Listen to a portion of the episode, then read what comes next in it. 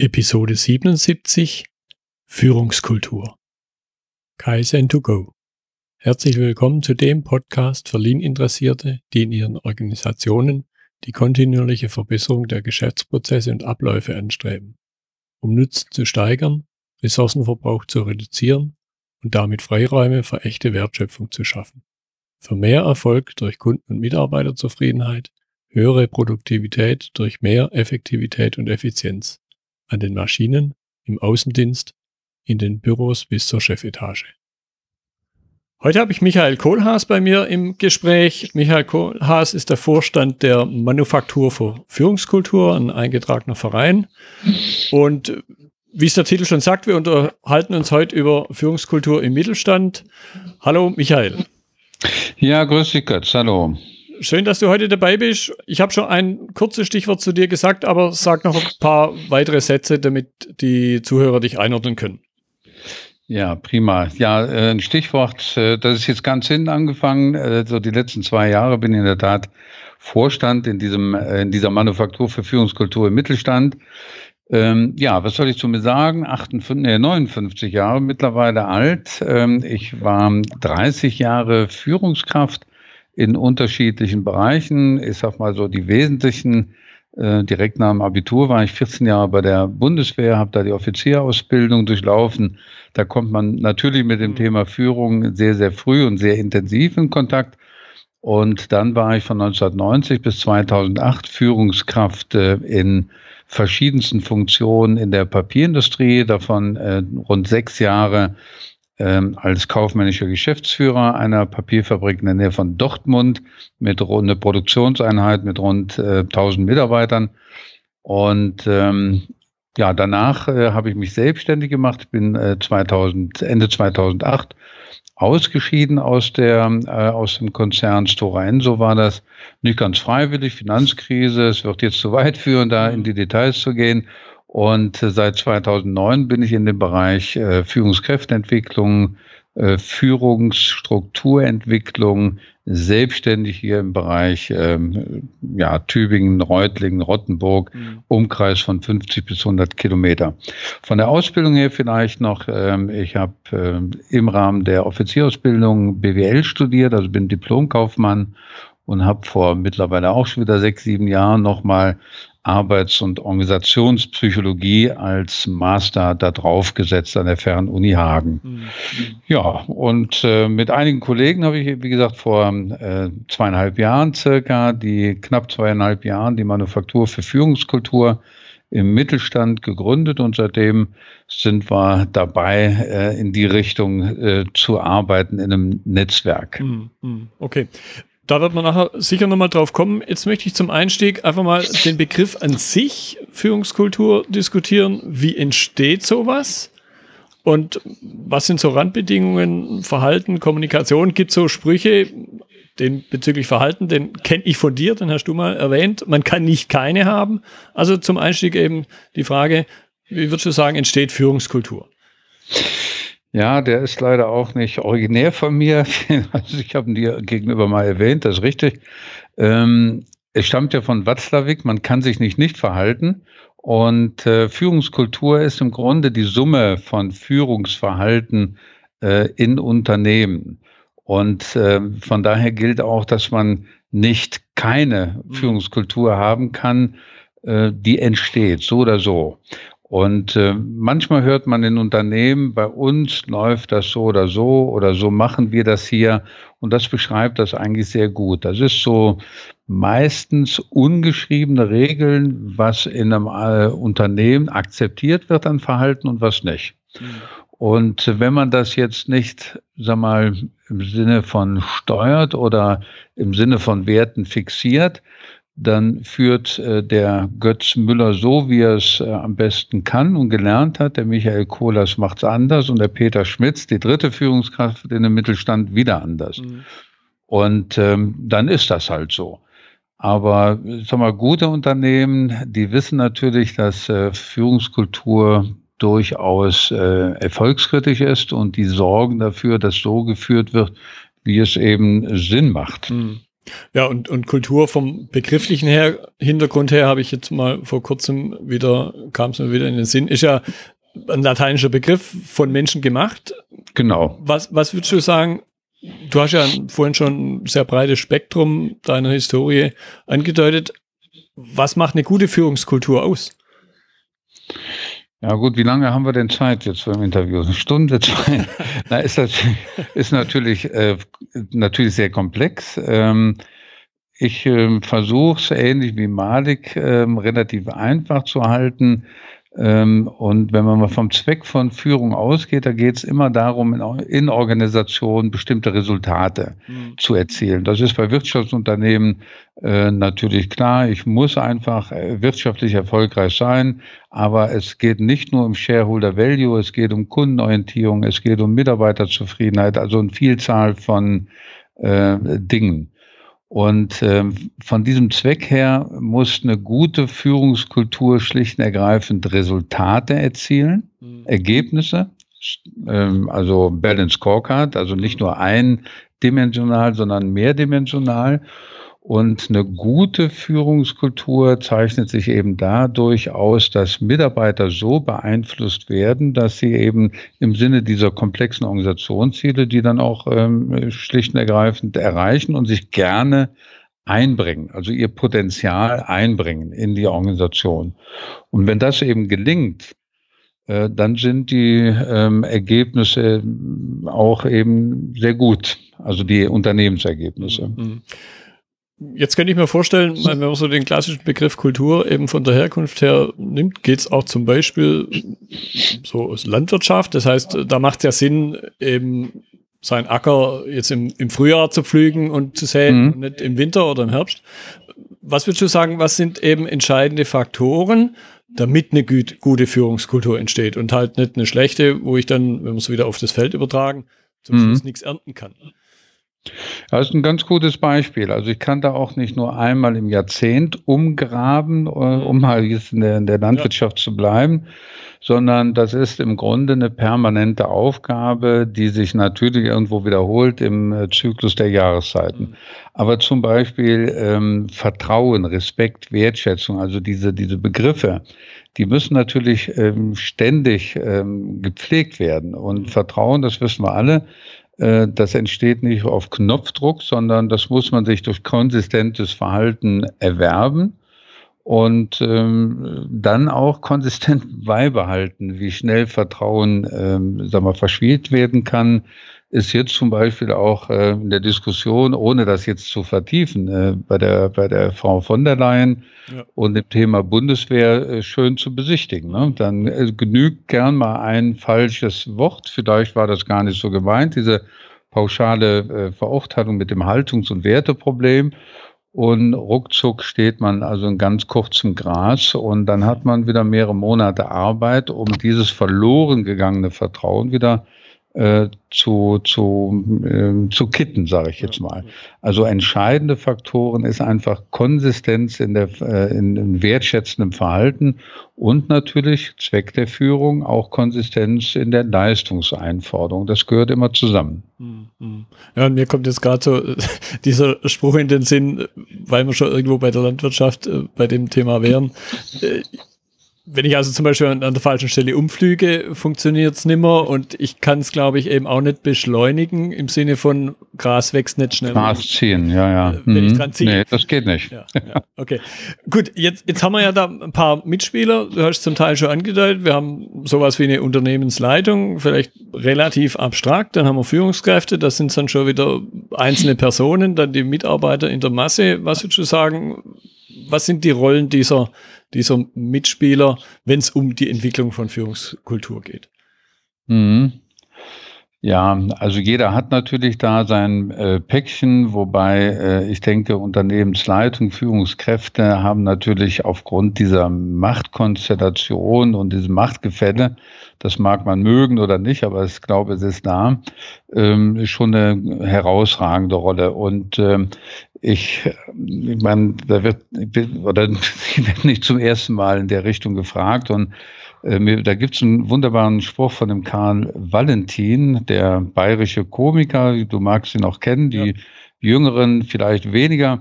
Aber der hat mal so schön gesagt, Erziehung ist zwecklos, die Kinder machen den Erwachsenen sowieso äh, alles nach. Ja. Ja. Ähm, und, und so ist das auch mit, ähm, den, mit den Vorgesetzten. Hier geht es nicht um Erziehung von Mitarbeitern, aber ähm, das ist dieses Führen durch Vorbild oder Vorbild sein, das spielt schon eine große Rolle. Und ähm, ich glaube, jeder von uns weiß, dass Mitarbeiter einen ganz, ganz feinen Draht haben nach dem Motto, die da oben, die äh, predigen Wasser und saufen Wein. Mhm. Äh, das kommt unheimlich schlecht. Also auch hier ist Konsistenz, ähm, hat dann auch wieder mit Vertrauen zu tun, äh, gefragt, dass man eben das, was man sagt, auch tut und umgekehrt. Ne? Also das ist ganz wichtig. Insofern äh, sind Führungskräfte da äh, sicherlich vorbildlich und prägen diese Führungskultur.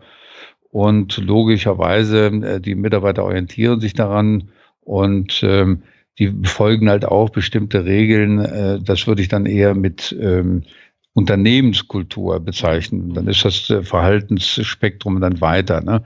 Der Mitarbeiter führt ja eher nicht, sondern wird geführt. Aber wie gesagt, Führungskräfte und Unternehmensleitung insbesondere, die haben ganz sicherlich die Schlüsselrolle. Mhm. Ja, es gibt ja auch diesen schönen Spruch, äh, wie du es angedeutet hast, die Mitarbeiter machen ja nicht das, was man sagt, sondern sie machen das nach, was ich vormache. Ja, das äh, ist klar. Also alles das, was eben äh, gesehen wird als Verhalten. Also wenn ich äh, einer Person glaube, fällt mir das viel, viel einfacher, wenn ich das Verhalten beobachte. Mhm. als ähm, wenn ich äh, nur das höre, was die, was die sagt. Ne? Mhm. Also das äh, gesprochene Wort ist natürlich nicht unwichtig, aber im Zweifel schaue ich auf das Verhalten, das ist äh, wesentlich dichter an der Wahrheit als äh, das, was jemand sagt. Mhm. Jetzt hast du es eingangs bei deiner Vorstellung schon angedeutet. Ich möchte es noch ein bisschen vertiefen. Du hast einen ganz unterschiedlichen Hintergrund. Ihr nennt euch jetzt äh, Manufakturverführungskultur im Mittelstand. Du kennst mhm. die Bundeswehr, also sprich eine große Behörde, eine sehr große Behörde mit einem ganz, mit einer ganz speziellen, nennen wir es mal Ausrichtung. Du kennst Großbetriebe, du kennst jetzt den Mittelstand. Was würdest du sagen, wie unterscheidet sich da die Führungskultur? Kann man da sagen, die Führungskultur entscheidet sich, unterscheidet sich anhand dieser, dieser Größe oder sind es dann vielleicht doch ganz andere Dinge? Ja, äh, Größe spielt natürlich schon äh, eine Rolle. Sagen wir von den Grundsätzen und Definitionen, die ich eingangs auch mal gesagt habe, was ist der Zweck der Führung, was sind so die Basics, äh, die sind, glaube ich, äh, identisch. Da sehe ich keine großen Unterschiede. Aber es sind natürlich dann äh, Werte und Inhalte, die, die anders sind. Ich sag mal, ich nehme mal ein kleines Beispiel, Eigeninitiative und Kreativität. Mhm äh, bei einem Start-up, äh, glaube ich, ist das ein Muss. Das ja. äh, geht nicht anders. Also da muss jeder eben zu lang, darf nicht auf Anweisung warten. Bei äh, Behörden, ob das jetzt eine Armee ist oder, oder hier Finanzamt oder so weiter, da gibt's halt doch sehr, sehr ähm, äh, fixe Regeln. Es gibt schlicht und ergreifend Gesetze, die angewendet werden müssen. Ähm, da ist zum Beispiel Eigeninitiative, ja, kann ich schon, ähm, sag mal, einfordern, aber Kreativität ist da jetzt nicht so der Brüller. Ne? Ja. Ich muss einfach ähm, Gesetze anwenden. Äh, eine Steuererklärung, wenn Tatbestände erfüllt bin, muss ich anwenden. Natürlich habe ich da Spielräume, Ermessensspielräume. Aber das ist so der wesentliche Unterschied, der Kontext. Und dann natürlich ist auch wie du angedeutet hast, die Größe ne, und, und die Arbeitsteilung, äh, die in sag mal, 430.000 oder 500.000 Mann Unternehmen wie äh, Daimler-Benz, äh, ich habe da meine Zweifel, ob das äh, als wie ein Startup geführt werden kann. Also da müssen Abläufe funktionieren. Äh, du kommst aus dem Bereich äh, Lean und TQM. Ähm, wenn ich da zu viel ähm, Freiräume äh, lasse, jeder macht das, was er am besten kann und so, weiß ich nicht, ob dann auch wirklich gute Ergebnisse rauskommen. Also ich glaube, auch die Größe und die, die, der Grad der Arbeitsteilung spielt eine Riesenrolle. Hm. Ja, ich, ich glaube, das ist dann durchaus ein Thema, wo gerade so im, in dem großen, weiten Umfeld Digitalisierung, Industrie 4.0, wie auch immer man das jetzt im Detail nennen mag, wo mhm. sich dann die Großen eben schwer tun, weil vielleicht so die Kreativität bisher da nicht in dem Maße gefragt war, wie du es völlig richtig für ein Startup genannt hast. Ja, also die Diskussion ist ja jetzt also auch im Kundenkreis bei mir hier Stichwort Holokratie oder oder äh, diese agilen Strukturen. Also ich glaube, es ist gut, äh, dass Unternehmen jetzt den Mitarbeitern mehr zutrauen, ich sag mal, müssen. Früher hat man vielleicht viel, viel stärker mit Informationsvorbehalt, äh, mit Wissensmacht mhm. äh, geführt. Das ist vorbei. Also spätestens seit Wikipedia, Internet und so weiter das Wissen auf dem Planeten ist im Prinzip weltweit verfügbar und ähm, im Zweifel weiß der Mitarbeiter dann ohnehin mehr. Und da muss ich als Führungskraft, glaube ich, viel stärker loslassen können, als das früher äh, der Fall war. Es war früher auch richtig, aber heute, glaube ich, ist es ähm, schlichte Notwendigkeit. Mhm. Jetzt hattest du auch das Stichwort Unternehmenskultur genannt. Was würdest du sagen, wie grenzt sich das gegenüber Führungskultur ab oder ist Führungskultur ein Teil der Unternehmenskultur? Also ich würde äh, sagen, ist ein Teil davon. Unternehmenskultur ist äh, vielleicht weiter, weil es eben äh, auch das äh, Verhalten äh, der Mitarbeiter ähm, äh, zum Beispiel umfasst. Also Führung würde ich mal, das ist aber jetzt meine Definition. Führungskultur ist die Summe akzeptierten Führungsverhaltens. Das betrifft qua äh, Definition mehr die Führungskräfte von, von Gruppenleiter bis hoch zum Vorstand, während Unternehmenskultur ist insgesamt äh, das Verhalten von, von allen Mitarbeitern. Also äh, da gehören vielleicht ähm, ich will das jetzt nicht äh, darauf beschränken, aber äh, man lässt es zum Beispiel, oder man kann es daran schön erläutern, ähm, so, so kleine Sekundärtugenden oder, oder Verhaltensdinge wie, wie Pünktlichkeit oder so. Ne? Also für mich war es schon irgendwo ein Kulturschock, ähm, als ich von der Bundeswehr dann mein erstes Unternehmen kam, große Sitzung, auch beim Vorstand, äh, 14 Uhr. Wenn man dann um 14 Uhr da war, du kennst den Spruch, fünf Minuten vor der Zeit, ne, ist der Soldaten Pünktlichkeit. Äh, das ist eben Kultur. Ja. Und äh, wenn man da um zwei Uhr äh, war bei einer Besprechung, wo der Vorstand dabei war, war man dann der Erste. Mhm.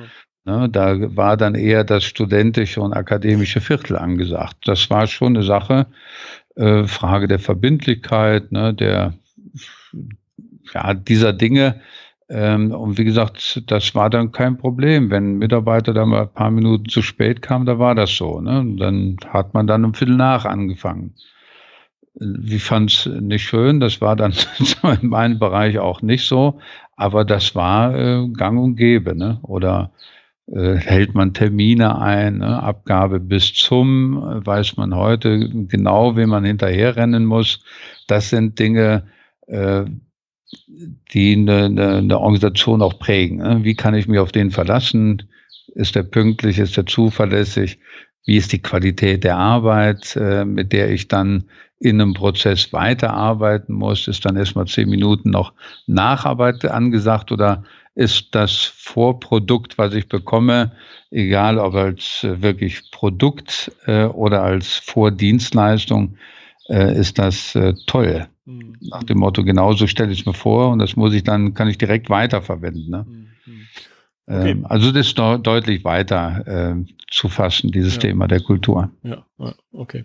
So, jetzt möchte ich noch ein bisschen vertiefen, den Aspekt eben Mittelstand. Du hast es ein bisschen schon angedeutet was so zwischendrin hängt. Jetzt kann ein Startup vielleicht irgendwann sich zu einem Mittelständler hinentwickeln. Mhm. Manche Unternehmen, die jetzt rein formal natürlich zu den Großbetrieben gehören, also weit über 1000 Mitarbeiter, vielleicht schon im mehrstelligen Bereich und nennen sich trotzdem noch Mittelständler.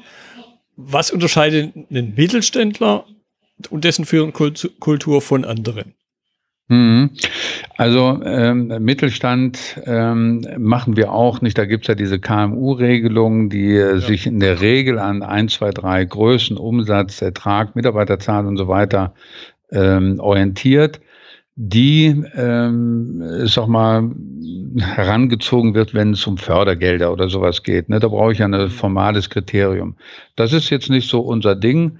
Ähm, ich äh, oder wir sind insgesamt nicht so aufgestellt, dass wir jemanden belehren müssen, ob du Konzern bist oder Mittelstand. Wenn sich zum Beispiel so Inhaber oder familiengeführte Unternehmen, jetzt letztens hatten wir äh, bei einer Veranstaltung die Firma Schmalz GmbH aus Glatten, die hat 1200 Mitarbeiter. Mhm. Wenn ich denen sage, ihr seid aber ziemlich konzernmäßig drauf, fliege ich raus. Ne? Äh, die verstehen sich als Inhaber geführtes, bodenständiges ähm, Unternehmen, bekennen sich zu diesem Standort Glatten, ein kleines Dorf in der Nähe von Freudenstadt. Und dann ist das für mich ein Mittelständler. Mhm. Punkt. Also es ist so geringe ähm, persönliche äh, Nähe, die einen Konzern aus, eher auszeichnet, während die eben sehr, sehr verbunden sind. Das ist der, der eine Aspekt. Äh, der andere Aspekt, äh, warum wir uns äh, um den Mittelstand kümmern, ist ähm, schlichter und ergreifend, sag mal, in einem anderen Aspekt zu sehen, Stichwort Demografie. Ähm, ich glaube, dass ähm, wir da noch das meiste vor uns haben, wenn nicht die Digitalisierung da stark entgegenläufig wirkt. Und weil die Fach- und Führungskräfte knapper werden, glaube ich, ist der Kampf War for Talents, der kommt ja jetzt noch, der ist zwar schon seit 20 Jahren gepredigt, aber jetzt findet er statt. Und äh, da glaube ich, dass der Mittelstand eben äh, mit dem Thema Führungskultur richtig, richtig punkten kann. Also das ist ein Fund, mit dem er wuchern kann. Im Zweifel wird, ähm, sag mal, äh, ein Mittelständler den finanziellen Kampf gegen Bosch oder, oder Daimler, HP und wie sie alle hier in der Gegend heißen, mhm. nicht gewinnen können die legen im Zweifel 500 oder 1000 Euro im Monat drauf und dann ist der Drops gelutscht. Da kann ein Mittelständler und will der wahrscheinlich auch gar nicht mithalten. Also muss er andere Aspekte bringen, um einem jungen Ingenieur zu sagen, komm doch zu mir irgendwo in die Eifel oder hier in Nordschwarzwald oder auf die Schwäbische Alb. und äh, das ist so ein Fund, mit dem man dann wuchern kann, nämlich flache Hierarchien. Ich habe Frühverantwortung, ich kann mitgestalten, ich kann mitwirken. Äh, und solche Dinge, äh, da sollte sich der Mittelstand intensiv mit auseinandersetzen. Das ist so äh, unsere, unsere Botschaft. Wobei mir da gerade in den Sinn kommt, ich hatte vor ein paar Tagen eine Unterhaltung mit jemand vom Daimler und äh, wir haben uns da über ein Projekt unterhalten, was er gerade macht. Und auf einmal spricht er vom Dieter. Und ich denke, Dieter. Und erst im zweiten Nachdenken ist es dann gekommen, okay, er meint den, den Vorstandsvorsitzenden Dieter Zetsche. Also ja. ich habe da so ein bisschen das Gefühl gehabt, da ändert sich auch schon ein bisschen was. Ja, ähm, muss man sehen. Also kann sein, äh, also äh, jetzt beim Führungssymposium im Herbst, da haben wir auch den, äh, den ähm, Herrn Ködel da, der macht ja, betreut ja Leadership 2020 bei Daimler, da freuen wir uns ganz arg drauf. Ich glaube schon, dass die ernsthaft drüber nachdenken und äh, keine Ahnung, wie das äh, im Detail gemacht wird, aber äh, ob es dann ausreicht, mal die Krawatte abzulegen und ich sage jetzt du und dann ziehe ich Tonschuhe an, weiß ich ähm, auch nicht, ob das jetzt allein äh, funktioniert. Ähm, ich hatte eben gesagt, ich war bei Stora Enso, da kommen auch die Schweden und die Finnen und so weiter. Die kennen das ja, dass sie und du in der Form, wie wir das in Deutschland kultivieren, kennen das gar nicht. Ja. Aber man darf da sich nicht äh, drüber hinweg äh, täuschen, dass da diese diese Machtpositionen durchaus auch da sind, auch wenn die du sagen. Also wenn der Vorstand da relativ freundlich sagt und du, dann äh, hat das ähnlich ähm, oder hat man da ähnlich wenig Spielräume, als man, wenn das der Herr Vorstand sagt. Mhm. Also da darf man sich auch keine Illusionen hingeben. Ja. Ja, und ich glaube, das ist dann auch wieder der Punkt, wo eben die Mitarbeiter dann in der Führungskultur beziehungsweise in der Veränderung doch die Rolle spielen, so im Sinne mhm. von, die Botschaft höre ich wohl, allein mir fehlt der Glaube. dass sich jetzt da von oben runter was plötzlich über Nacht äh, gedreht hat.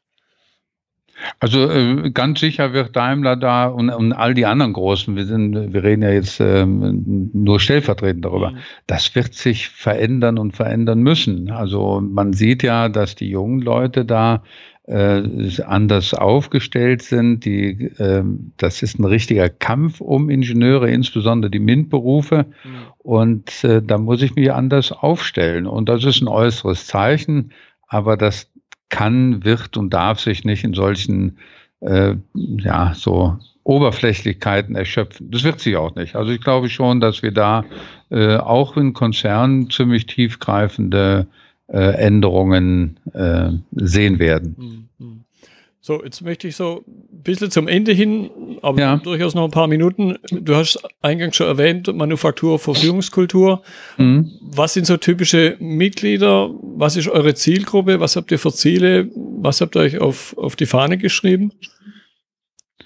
Ja, also typische Zielgruppe sind schon eher kleinere äh, Unternehmen. Also wir freuen uns auch über ein 1000-Mann-Unternehmen, aber wir haben da, äh, da sind Unternehmen drin, gerade das größte ist, so glaube ich 350, 400, also durchaus, aber auch äh, Unternehmen mit 20, 30 äh, Mitarbeitern aus unterschiedlichsten Branchen. Das ist äh, Bau, das ist äh, Papierhandel, das sind zwei, drei kleinere IT-Unternehmen etc. pp. Also der typische mittelständische Unternehmen, äh, von dem wir sagen oder den wir will äh, rütteln wollen nach dem Motto, kümmert euch um Führungskultur aus den eben genannten Gründen, äh, ist das kritisch.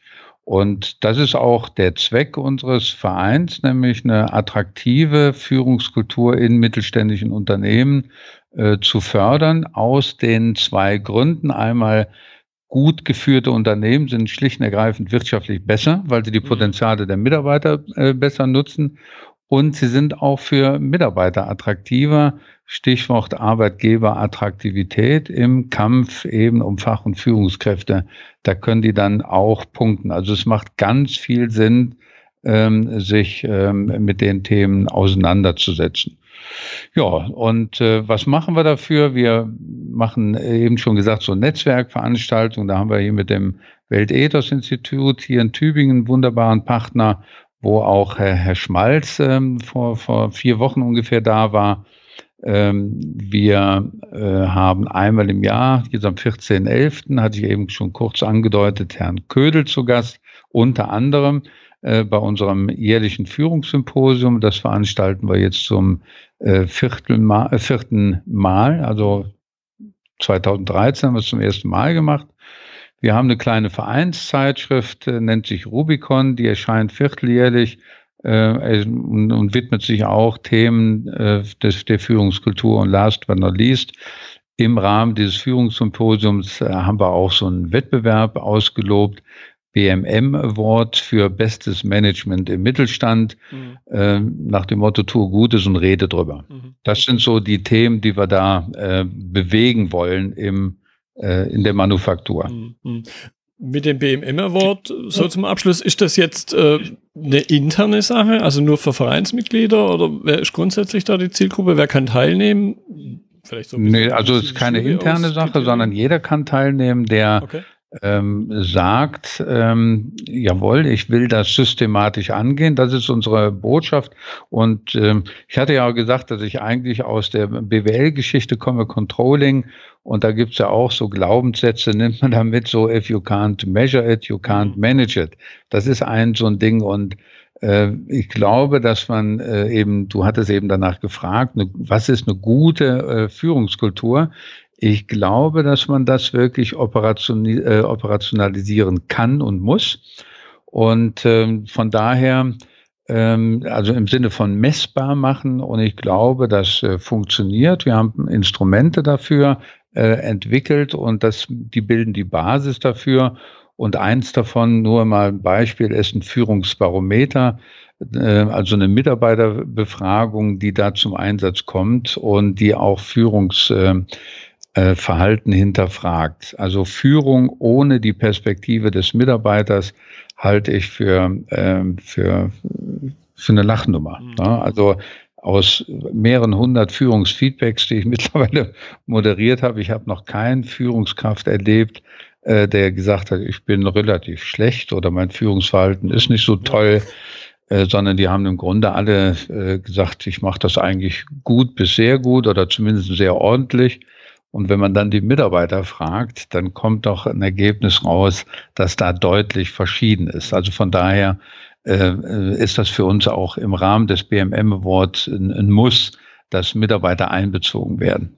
Ja, und ich glaube, es ist dann ja eben eine Chance, wenn man ehrlich zu sich selber ist eben und dieses Feedback vom Mitarbeiter haben möchte, von dem ich dann glaube eben, dass man es selber direkt gar nicht bekommen kann, ist es ja eine, eine wunderbare Chance eben, das auf eine neutrale Art und Weise zu bekommen und diese, diesen persönlichen, vielleicht dann auch mal blinden Fleck, den ich da habe, im Sinne von, ich glaube, dass ich der Größte bin, mal durch, durch ein paar andere Paar Augen zu sehen. Mhm, ja, also vielleicht da noch eine Bemerkung, äh, der Reinhard Sprenger, der hat vor, vor 100 Jahren, gefühlt 100 Jahren dieses Buch geschrieben, Mythos Motivation. Ja. Und ähm, da war ein Satz drin, der mir sehr äh, erinnerlich, sehr gut erinnerlich ist. Ähm, also er sagte so, der Mitarbeiter hat immer die Wahl. Also natürlich reagiert er auf gutes und schlechtes Führungsverhalten. Und zwar unabhängig davon, dass er das jetzt in einem Feedback sagt oder nicht. Ja. Aber er wird äh, Leistung bringen oder Leistung zurückhalten. Und von daher sage ich, wenn das offen gestaltet wird, offene Feedback-Prozesse, kann ich dadurch nur gewinnen. Wenn der Mitarbeiter mir dann sagt, was eben nicht so gut ist, dann habe ich die Chance, das zu ändern. Sonst eher nicht. Ne? Und es setzt aber genau diesen äh, die du angesprochen hast, diese Offenheit äh, äh, voraus und der Wille, sich auch mal Dinge anzuhören, die vielleicht nicht ganz so äh, angenehm sind, aber das ist eine äh, ne tolle Chance. Ja, Ohne dieses Wissen komme ich nicht voran. Ja, und eben im Sinne der Verbesserung. Und es gibt ja auch so diese Aussage, ein Mitarbeiter, der geht, der Unternehmen verlässt, verlässt er im Grunde nicht das Unternehmen, sondern viel öfter verlässt er eben die Führungskraft. Ja, klar. Wenn er erstmal seine Kündigung eingereicht hat, dann lässt sich die Sache in der Regel ja nicht mehr drehen. Dann ist, äh, ist der Drops gelutscht, wie man ja. hier so sagt. Ja. Ne? Genau, dann ist vorbei. Und dann wird's wieder teuer, dann muss ich einen suchen und die werden immer knapper, Demografie, und jetzt sind wir im Thema. Ne? Mhm, genau. Also Fluktuation verringern, äh, Demotivation verhindern, das sind so Kernelemente. Fand ich jetzt wieder, das ist schon fast mein, mein Standardspruch zum Schluss, aber es trifft immer wieder zu. Fand ich eine spannende Unterhaltung. Eben im Thema Lean gehört für mich Führung dazu und von daher war das prima, dass du Zeit gefunden hast. Dafür danke ich dir nochmal. Ja, gerne, habe ich gerne ähm, äh, teilgenommen und vielen Dank auch für die Gelegenheit, dann äh, im Rahmen deines Podcasts äh, uns zu präsentieren. Vielen Dank auch dir, lieber Götz. Das war die heutige Episode über Führungskultur im Gespräch mit Michael Kohlhaas. Weitere Informationen und Links finden Sie in den Notizen zur Episode unter dem Stichwort 077. Wenn Ihnen die Folge gefallen hat, freue ich mich über Ihre Bewertung bei iTunes. Ich bin Götz Müller und das war Kaizen2Go. Vielen Dank fürs Zuhören und Ihr Interesse. Ich wünsche Ihnen eine gute Zeit bis zur nächsten Episode. Und denken Sie immer daran, bei allem, was Sie tun oder lassen. Das Leben ist viel zu kurz, um es mit Verschwendung zu verbringen.